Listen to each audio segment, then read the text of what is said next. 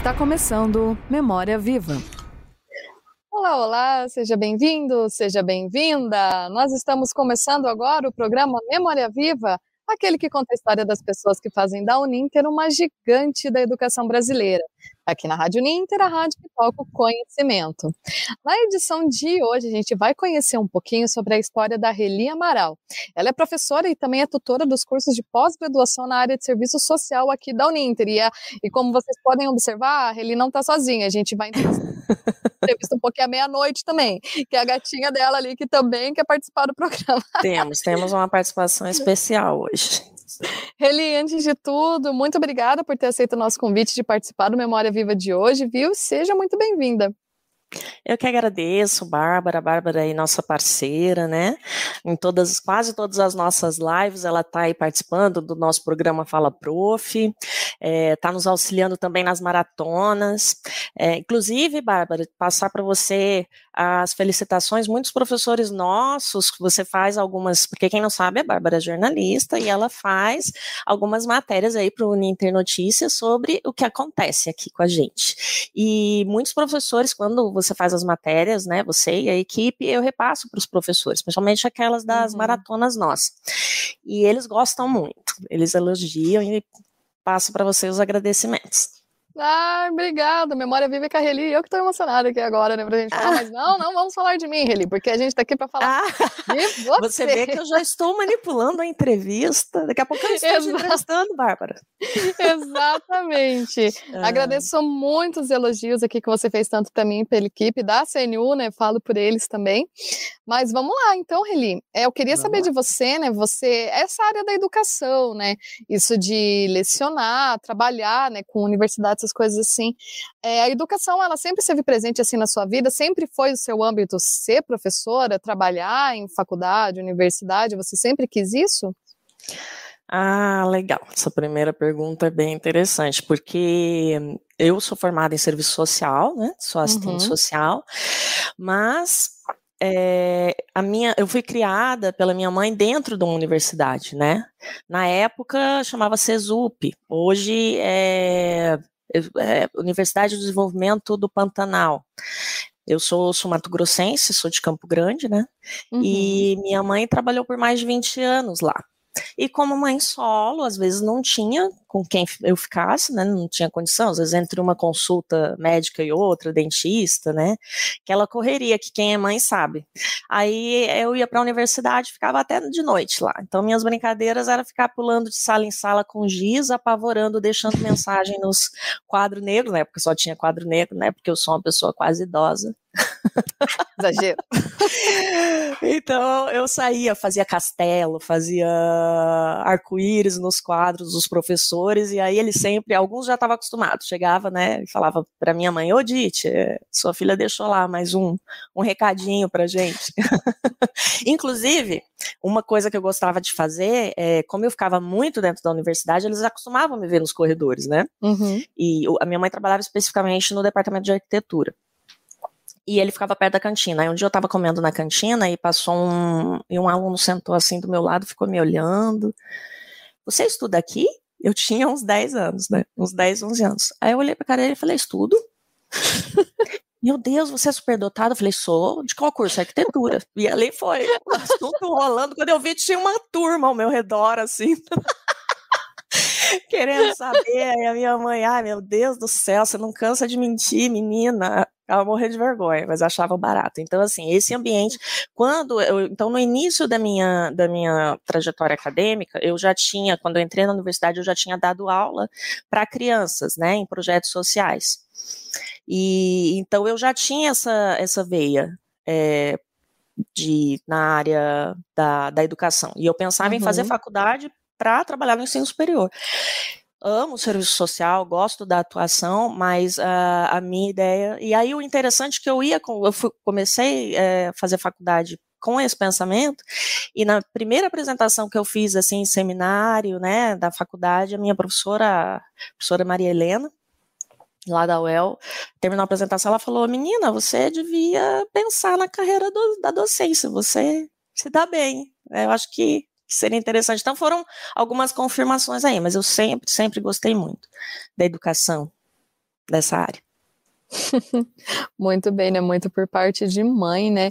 E eu queria saber, então, conta pra gente, é, aproveitando falando de educação, deixa eu só mandar um beijo aqui pra Patrícia e pra Consuelo, que estão acompanhando aqui a nossa edição. Se vocês têm alguma história para contar com, com a Reli, conta aqui pra gente também, pra não, gente, gente assumir os segredos aqui já, já, na edição. Eu queria saber, então, como que você veio parar aqui na Uninter, Reli? Como que você entrou na casa? E conta já também um pouquinho, né? Porque como você falou que você estudou lá em Londrina, né? Como que foi isso? Como que foi a sua vinda para cá, né? De Londrina para cá, inclusive adoro Londrina, morei lá também. e, vamos, vamos, mas, vamos puxar o saco de Londrina. né, vamos. E, mas conta então pra gente, que ó, a Patrícia já falou que, que, que vai contar os segredos aqui, hein? Vamos... Ai, meu Deus. Logo mas agora, vamos... agora nos bastidores eu ainda comentei com a Bárbara que eu falei que esse mundo virtual, às vezes, eu acho complicado, mas que eu fico feliz que a, a, as coisas mais ou menos que eu fiz que não são boas de serem publicadas foram no início dos anos 2000, antes do Orkut então, e década de 90. Mas infelizmente Exatamente. tem as testemunhas, né, Bárbara? Uh, Exatamente. Então, eu, eu fiz é, a minha graduação na UEL, instituição aí de ensino que é referência na área de serviço social, saudades, beijo aí se alguém estiver assistindo. E aí eu passei por um período depois que eu me formei, me casei, tive meus filhos e trabalhei é, com já assim que eu me formei, eu comecei a trabalhar com ensino à distância. Na época que, olha, minha noite está mexendo na, no, se esfregando no monitor. É, com o EAD em 2007. Então, se eu não me engano, foi em 2006 que foi habilitado o EAD no Brasil. Gente do céu, esse gato. Né? Peraí, eu vou colocar lá para fora porque ela tá querendo estrelar demais aqui. E minha... foi cancelado. Quem sabe faz ao vivo, né? Ô, louco. Sim, ô louco, meu. Foi cancelada a participação especial por mau comportamento. Então, eu comecei então a trabalhar com ensino à distância bem no comecinho do ensino à distância no Brasil, e aí era apaixonada pelo ensino à distância, sempre fui apaixonada. É, comecei a trabalhar na Unopar, e que também, né, na época era referência, ainda é, não mais do que o Ninter, porque, né, a gente é o Ninter sempre. E então a gente, é, comecei a trabalhar e já me encantei, porque é a questão, quando você, eh, eu acho que tem tudo a ver, inclusive, com o serviço social. Quando você pensa em serviço social, uma das premissas é a publicização do acesso a, aos serviços públicos, aos programas sociais, etc. Quando você pensa na área de educação, não há nada que, que seja mais acessível do que o ensino à distância. Ele, ele é transformador, ele é revolucionário né? Na época, eu tinha alunos que pegavam três barcas, né, alunos do Acre, que pegavam três barcas para poder chegar até o polo. Porque não era o sistema que é o uhum. nosso, que ele pode ter acesso através do computador em casa às aulas. Tinha que ir até o polo, né? Porque eram aulas ao vivo, né, remotas, né? E então isso para mim foi encantador. Então eu sou e vou ser sempre defensora do ensino à distância porque nem todos têm a possibilidade econômica e geográfica de chegar até uma universidade, seja pública, privada, né? E, e, e o ensino à distância traz isso. Aí tem algumas pessoas, né, que não defendem, que, que são contrárias aí ao ensino à distância, falam, questionam, é, porque, ah, é isso, no mercado todo mundo vai ter faculdade. Ué, que bom que todo mundo tenha, né? uhum. né? Estamos caminhando para isso, inclusive, graças a Deus. Quanto mais conhecimento, melhor, não é verdade? Quem, quem seleciona daí quem é um bom profissional ou não vai ser o mercado, não é verdade? Diferente dos nossos alunos, que esses já saem 100%, já estão selecionados, nós já selecionamos e já está tudo certo. então, eu aí em seguida, depois de trabalhar com ensino à distância, trabalhei em várias instituições sociais, quase sempre na área de deficiência, que é, que é outra área que eu sou apaixonada, né? Defesa do direito das pessoas com deficiência.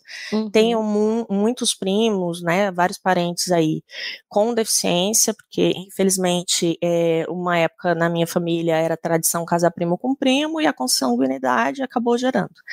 Então eu cresci, né, com primos que tinham deficiência. E então é, foi uma área que sempre me chamou a atenção. Posteriormente, eu trabalhei em prefeituras, CRAS, e posteriormente resolvi fazer aí o mestrado. Mas tudo isso em em Londrina, né? Uhum. Primeiro, é, eu comecei, na verdade, voltando um pouquinho, eu comecei a faculdade de biologia quando eu morava no Mato Grosso do Sul. E, e aí eu resolvi trabalhar com um projeto social. Me mudei para o Pantanal para trabalhar com esse projeto social. Isso assim, eu tinha uns 18 anos, 17, 17 anos. É, na época tinha um namorado que estava querendo trabalhar com essa área e eu falei, vamos embora. Aí eu fui e a gente trabalhou com população indígena urbanizada.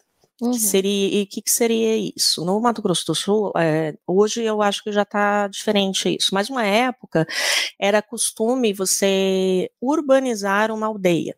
Vinha um determinado político e falava, ah, vocês são pobres, convencia a população indígena daquela aldeia de que eles eram pobres, carentes, pelo fato de viver aquela vida do indígena, né? Normal do uhum. indígena. E aí eles prometiam com voto que eles teriam uma melhor vida. O que seria essa melhor vida? Seria passar o trator na aldeia, transformar em um bairro, em uma vila.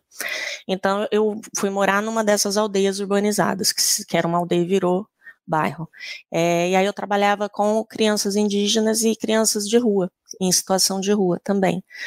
A gente servia um lanchinho, para eles e, e, contava, na época eu era muito envolvida com a igreja evangélica, então contava histórias bíblicas, passava um pouco ali de alfabetização, básico de alfabetização. E aí eu, eu nisso, eu fazendo faculdade de biologia, né, no Pantanal, lá em Aquidauana. Daí a gente, eu falei, não, não é, eu acho que não é bem por aí. Aí eu acabei me mudando para Londrina e fiz o EL, passei, entrei e comecei serviço social. Então, posteriormente, pulando aí depois da graduação, tudo, de ter trabalhado com EAD, resolvi fazer mestrado, porque eu falei, né, eu quero ir para docência, eu quero ir para docência. Uhum. Fiz espanhol, que era para ter a segunda língua, né? E aí entrei no mestrado, graças a Deus, e Deu certo. Aí, no, no final do mestrado, é, tinha um congresso internacional que eu ajudei a organizar. Eu conheci a Áurea, que era, era é, a, trabalhava aqui na pós-graduação de serviço social da Uninter. E aí ela viu meu projeto, se interessou, a gente conversou e ficou né, sempre se conversando aí, eu falei, eu quero entrar, se tiver uma vaga, alguma coisa, eu quero entrar na Uninter. Aí quando teve um processo seletivo, ela conversou com o Dorival, que era o coordenador da graduação de serviço social, uhum. beijo, Dorival, no plano espiritual. Saudoso, Dorival. E aí surgiu uma vaga, eu participei da seleção junto com outros candidatos. É, aí nessa seleção, se eu não me engano, foram contratados três professores, entre eles eu, e eu fui direcionada aí à pós-graduação, já direto pelo fato de deles acharem que tinha mais o perfil, né? Minha área de estudo já era o serviço social na área da educação, né? Uhum. E já estava inserida na pesquisa, enfim. Aí vim para cá. Muito bem, maravilhosa a história, isso do seu trabalho lá no Pantanal, achei maravilhoso. A gente pode dizer então que foi esse momento que você, digamos assim, se apaixonou por isso, por esse, por esse tipo de trabalho, por ajudar as pessoas, por correr atrás dos direitos das pessoas, assim, nessa área de serviço social? Foi aí que você pegou gosto pela coisa? Ou digamos que, que você sempre foi indignada, assim, com as coisas erradas, assim, que queria fazer? A, a indignação já existia, Uhum. Mas, é, quando eu fazia biologia, eu queria trabalhar com a área de preservação ambiental, né? Ecologia e preservação ambiental. Eu já entrei na faculdade com, com esse foco. E aí, quando eu comecei a trabalhar com as crianças indígenas, aí eu fiquei pensando, tá, ok, a natureza precisa ser preservada, é óbvio, né? O nosso, nosso lar. Mas olha o que está acontecendo, né? Que acontece todos os dias com os seres humanos, né? Com as crianças, com, com as pessoas com deficiência, né? Quanto elas são marginalizadas, o quanto elas sofrem. Aí, entre na minha cabeça, né? Eu era jovenzinha, eu pensei, vou trabalhar com preservação de gente, não de animal. Aí que eu acabei mudando o foco. E, e me encantando muito mais com essa parte, né? Social mesmo. Uhum, maravilhoso. E você trabalha ainda, faz algum tipo de trabalho fora da parte de lecionar, né, na, na área de serviço social? Você trabalha também fora daqui em projetos, uh, em alguma coisa assim? Eu auxilio virtualmente alguns projetos, né? Tenho alguns contatos, uhum. então muita gente tem dúvida, né? Colegas que já estão inseridos aí em projetos sociais. Tem, tem um amigo que trabalha com um projeto na Venezuela, então uhum. às vezes ele uhum. precisa de um auxílio de uma orientação, eu estou sempre presente, seja um auxílio financeiro ou uma, orienta uma orientação técnica. Eu estava mais, mais pertinho, eu estava, na verdade, com a ideia de implantar um projeto, né? Meu mesmo, né, particular, é, com idosos, é, trabalhando na área da visitação de, de abrigos, de idosos, uhum. seja abrigo é, privado ou público, e ouvir, né, a vida dessas pessoas, porque eu acho que a pessoa, o idoso que está ali asilado, digamos, né, ele, ele fica muito sozinho, a gente não, não tá com a família, não tá rodeado dos netos. Não é ruim, também não é ruim. Ele está sendo cuidado, normalmente muito bem cuidado, tá com outros colegas ali da mesma idade que ele, mas não é a mesma coisa. Então, é, eu tava, ia começar esse projeto quando veio a pandemia. Uhum. Então eu dei uma parada e a, a, a vontade me veio e, por causa do meu padrasto, que, que faleceu bem idoso, e ele tinha altas histórias. E eu amo, sempre amei ouvir histórias de, de, de quem tem experiência, dos mais experientes uhum. aí. É, que tem muito a acrescentar, mas infelizmente na nossa sociedade, que é um, ocidental, não é valorizada a figura do idoso, né? Porque a gente vive numa sociedade capitalista e de, que foca no descarte. Então uhum. o idoso, ele faz parte desse descarte, né? Já deu o que tinha de dar. E isso sempre foi uma coisa que me, me magoou muito, assim, me tocou. E o meu padrasto tinha várias histórias, né? Ele foi da guarda do Getúlio Vargas, para você ter ideia, da guarda pessoal. Uhum. Novinho, na época ele era novinho, recém entrou na área militar, conheceu também Juscelino Kubitschek, então tinha toda uma história, né? E aí eu falava, nossa, Papi, né, que chamava de Papi, vamos, vamos escrever, eu quero lançar um livro sobre a sua história, porque é muita coisa boa aí e tal. Só que aí, infelizmente, não deu certo, né, ele faleceu antes. Então, esse meu projeto, que o nome inicial seria tipo Páginas da Vida, algo assim, seria escrever escrever, ouvir as pessoas visitar, ouvir, escrever e entregar para a pessoa, para a família, em forma de encarte, alguma coisa, a história da vida dela.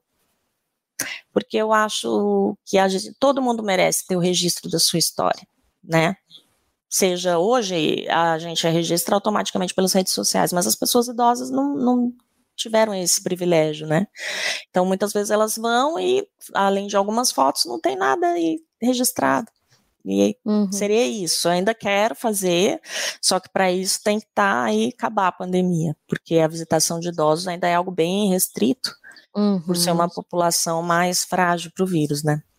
Exatamente, mas nossa, tomara que logo você consiga, porque é uma ideia linda, né? E é bem isso que você falou, é a gente, na maioria das vezes, acaba se deslumbrando com histórias que a gente vê na TV e tal, e acha que é algo tão distante, mas não, muitas vezes, você falou, né, de idosos que que ficam em lares, né, essas coisas assim, mas muitas vezes até a gente tem um vizinho, né, que possa ter uma história surpreendente, a gente nem, né, como você falou dessa questão da, da cultura ocidental, né, não é que nem na oriental que super valorizam, né, os idosos e tal, que são sábios, né, que dão conselhos, né, todos procuram aqui, não, realmente você falou e, e eu vou torcer muito para essa pandemia melhorar logo e para você poder tocar esse projeto e eu já aqui já já me coloco à disposição se eu puder ajudar em algo para fazer, porque eu, porque eu adorei, eu né? Vou mais chamar.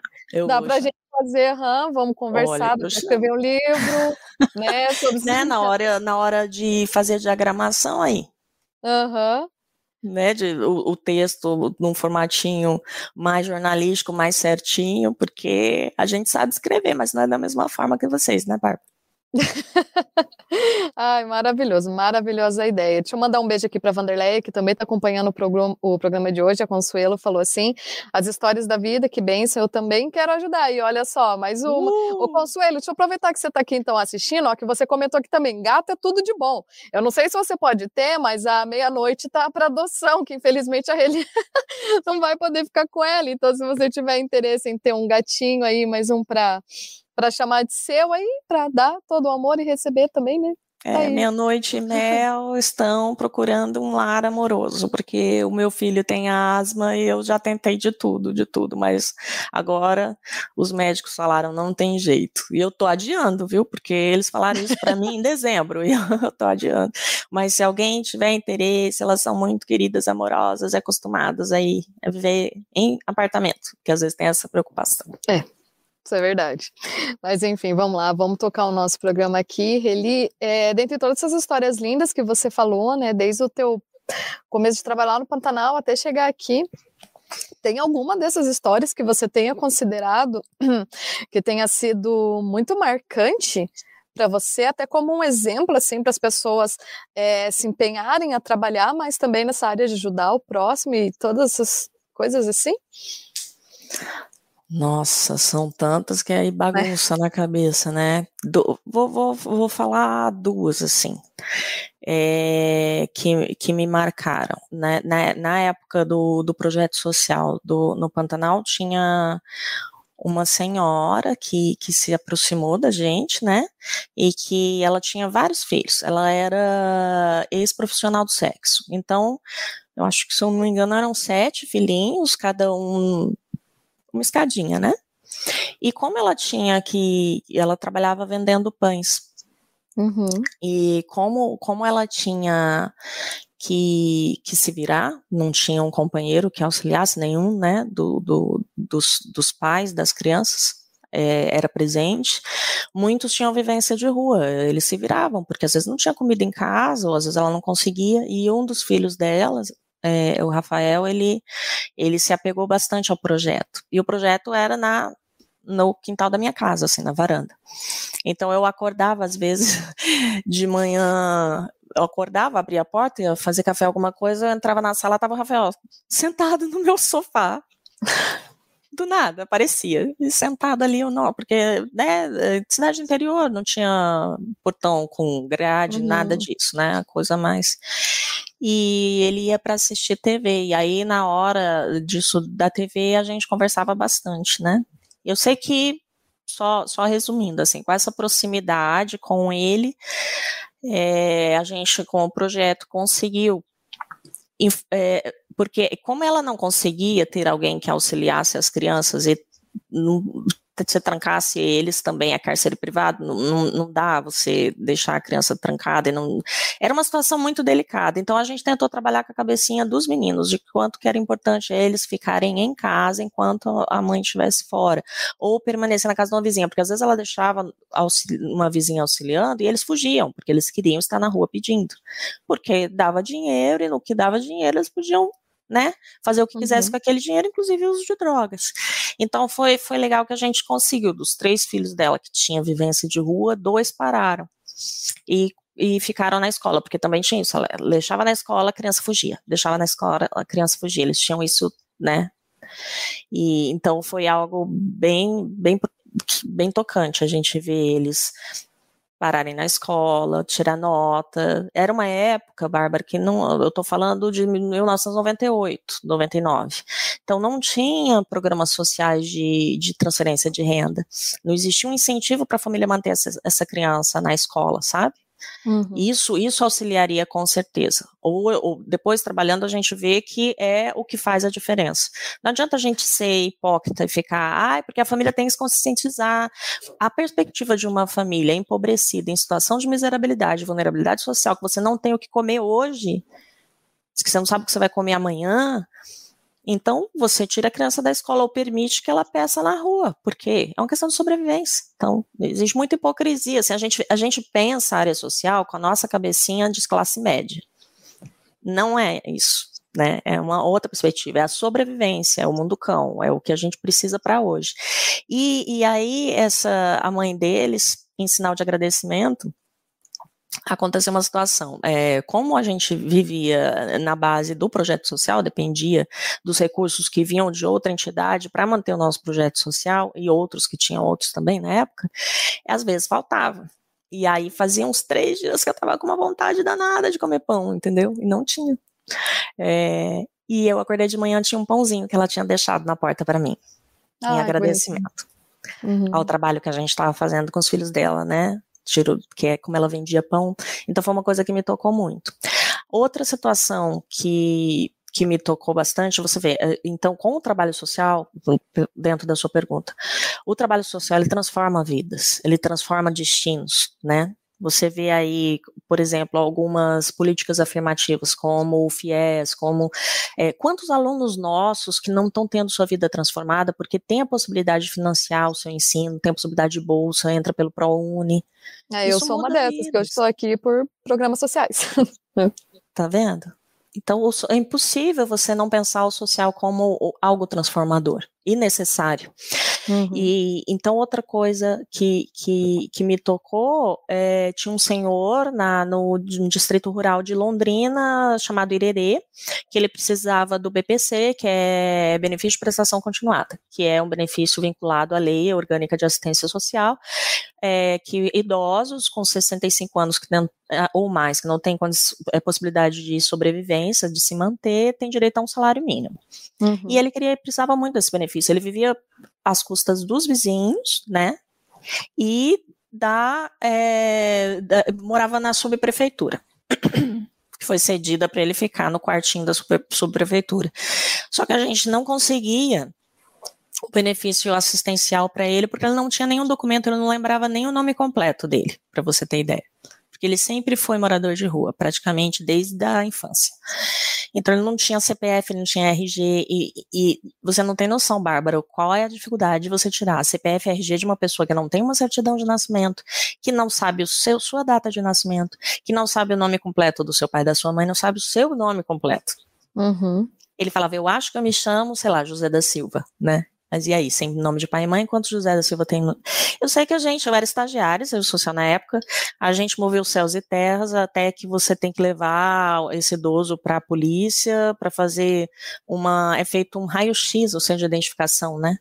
Um raio-x da mão para você supor a idade que aquela pessoa tem pelo tamanho dos ossos da mão para colocar uma idade aproximada, para ver se com essa idade aproximada ele entrava dentro do benefício, né? Eu sei, Bárbara, que depois que a gente fez todo esse rolê, eu fui lá com o RG e o CPF dele, feliz da vida, no, no distrito, para falar que a gente ia conseguir dar entrada, porque é aí que ia dar entrada no INSS. Cheguei lá, ele tinha falecido. Nossa! Pois é. é mas, com o RG e o CPF dele, ele não foi enterrado como indigente. Uhum. Ele teve uma, ele teve uma certidão de óbito, né? A, su, a sua história uhum. de vida foi finalizada, senão ele seria um Zé Ninguém.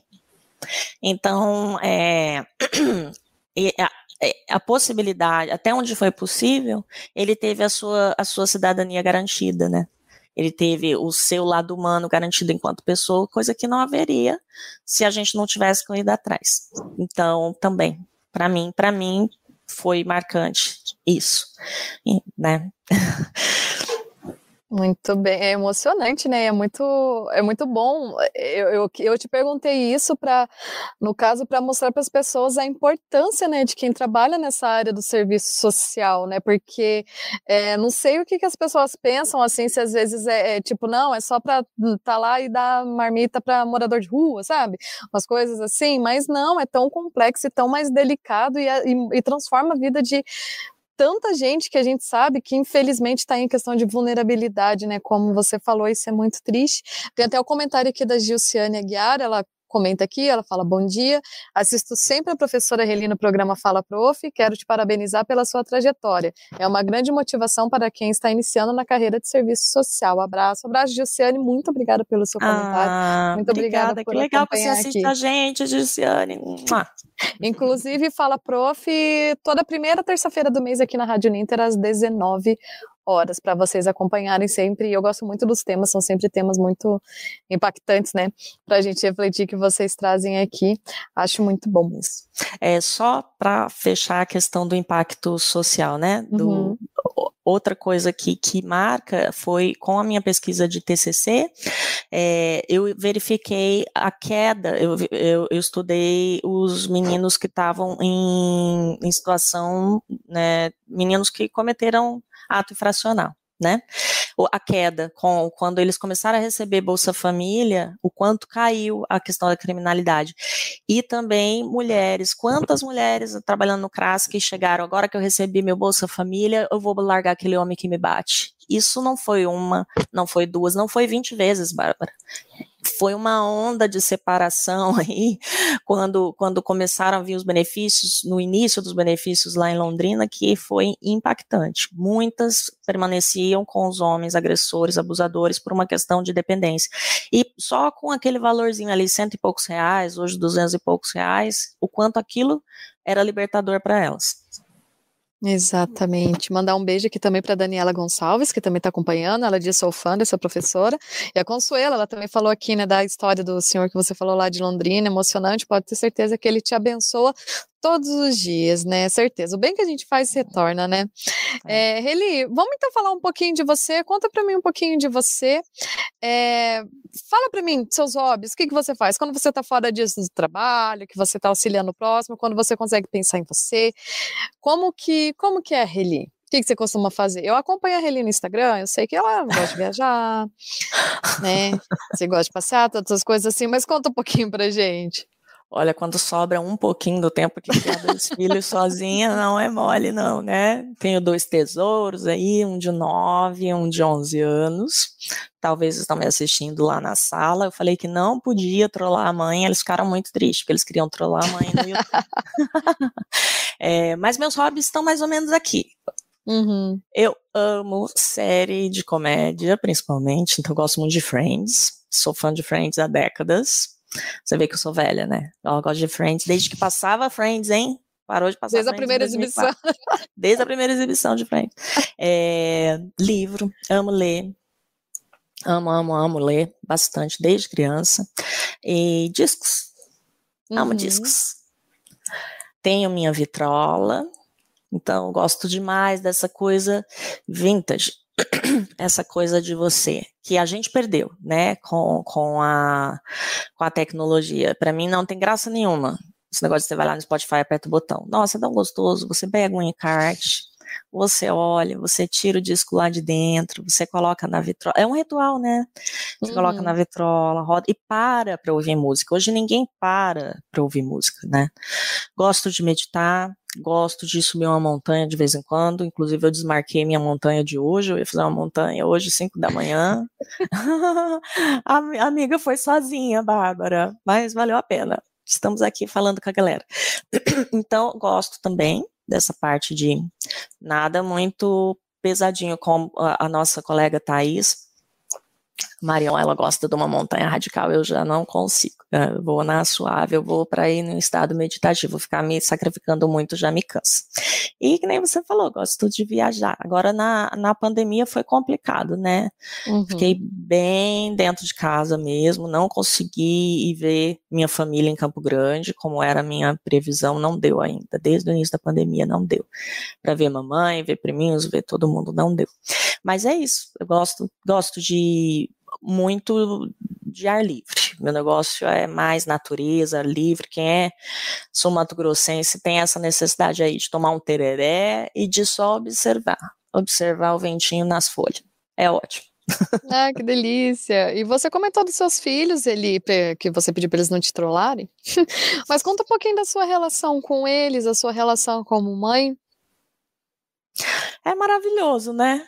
É, é, é, é, é, bem sacrificante, né? É, mente quem não fala. Tem gente que quer passar uma imagem de que ser mãe. Até, até eu tenho uma frase, as amigas, é, como é que é? é ser mãe é. Como é que é aquela frase tradicional? Ser mãe é padecer no paraíso.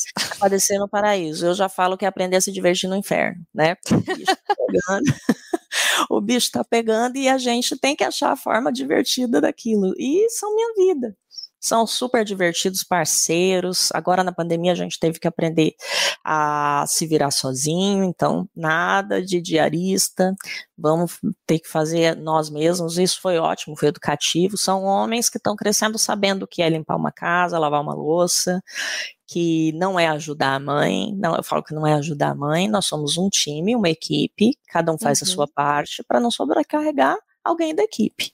Né? Então, para a mamãe poder fazer as lives de uma forma legal, tá bonita, com a pele bonita, né, viçosa, tem que cada um fazer aí a sua parte para não sobrecarregar. É, é uma questão de autorresponsabilização. Crio meus filhos para o mundo, Bárbara. Tem muita mãe que, ah, não, eu crio para o mundo. Se possível, assim que eles tiverem maior de idade, fazer um intercâmbio, alguma coisa, sair do país, ter uma vivência aí externa para saber o que vai querer fazer aí na sua profissão, na sua vida. É, amo a parte, é, como eu já disse, a parte do ensino superior, mas uma coisa que eu acho que nós pecamos é inserir no ensino superior pessoas tão jovens. Eu acho que muitos chega lá no meio do curso fica perdido. Meu Deus, era mesmo isso uhum. que eu uhum. queria? Porque são muito jovenzinhos. Mas é a forma que está sendo, foi organizado o ensino superior. Acredito que as instâncias superiores aí pensaram, é, vamos deixar eles preparados para o mundo do trabalho quanto antes. Né?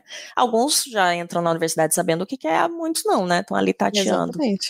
E eu espero que eles tenham uma vivência aí mais pessoal antes de entrar no ensino superior tô criando para isso. Mas a gente se curte bastante. Eles fazem montanha de vez em quando comigo, vão no parque, agora estão com uma preguiçinha, tá batendo os hormônios, mas antes eram parceiraços, assim. Adoro, adoro meus Entrou dois. na adolescência, aquela fase boa, né? Nossa, aquela leseira boa. Lembra aquele soninho bom que dava depois do almoço na gente? Uhum. Exatamente, saudades, né, de quando a gente podia dormir tranquilo depois do almoço, da mas né? Olha que delícia. Aham. Uhum. Ai, ai, só quem viveu essa época sabe, né? É... Eli, então, para a gente finalizar aqui a nossa edição, eu queria que você comentasse. Você falou de momentos que te marcaram, mas numa área mais profissional, né? Digamos assim, é, de quando você estava trabalhando. Eu queria então que você me comentasse uh, algum momento que você acredita que te define, assim, que te tornou a Reli que você é hoje, que a gente sabe, ah, uh, uh, isso é a Reli né? O que, qual que você acha que foi o momento que mais te marcou, assim? Ah, é a maternidade, né?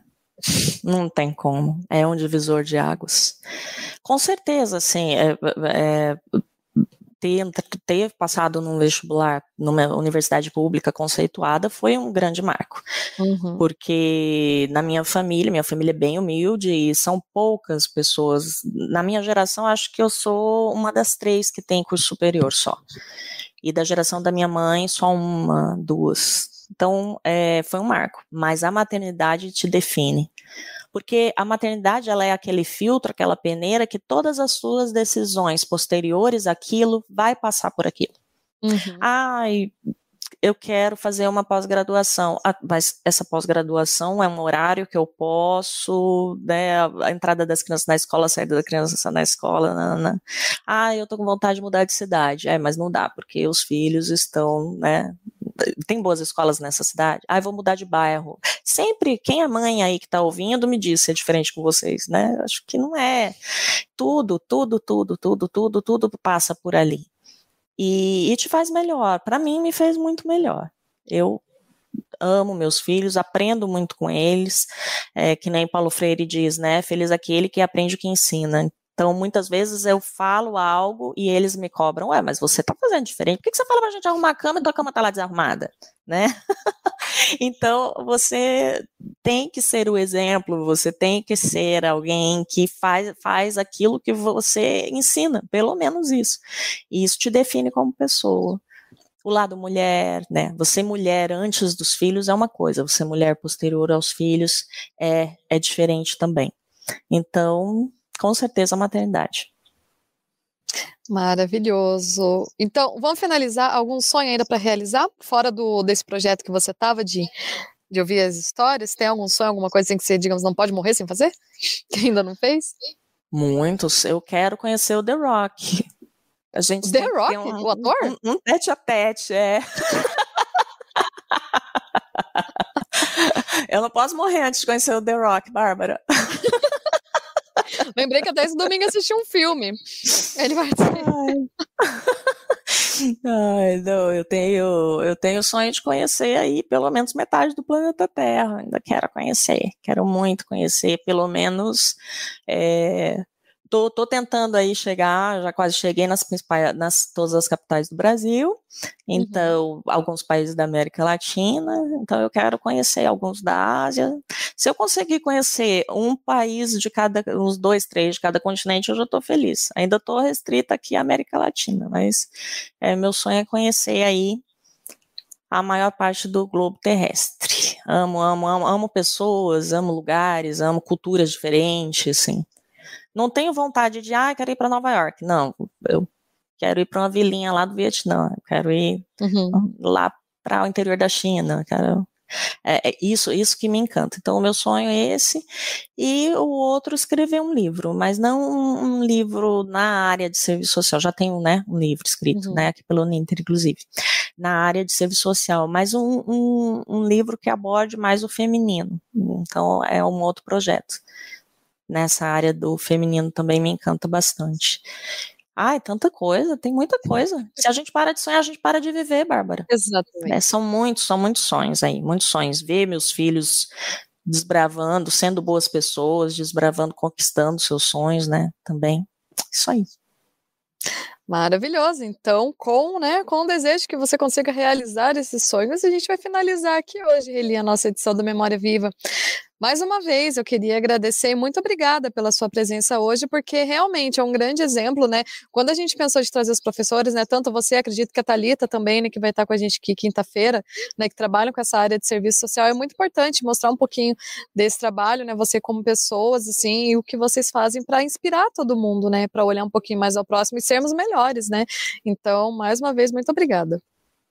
Ah, eu que agradeço. Muito bom trabalhar com essa equipe, muito bom trabalhar nessa casa. A gente não fala da boca para fora. São todo, são pessoas maravilhosas, empenhadas, sempre presentes, sempre estão com a gente, sempre tá ali, que a gente pensa junto, faz junto e muito capacitadas. É um prazer trabalhar com vocês. Beijo pessoal do é, eh, CNU, né? Falei certo? Beijo para todo mundo, pessoal da Rádio Ninter. Então, é isso. Prazer estar aqui. Vamos junto aí, fazer mais alguns trabalhos junto, né, Bárbara? Com certeza, com certeza. Mais uma vez, muito obrigada, Reli. Obrigada a todos que acompanharam o programa de hoje. Lembrando que as nossas edições ficam disponíveis nas nossas redes sociais, né? Facebook, YouTube e também no Spotify, né? Para quem gosta, né, de acompanhar podcast, né? Essas coisas assim, a Rádio Ninter também está no Spotify. E na quinta-feira que vem a gente volta com mais uma história aqui no Memória Viva, na Rádio Ninter, a rádio que toca conhecimento. Até lá.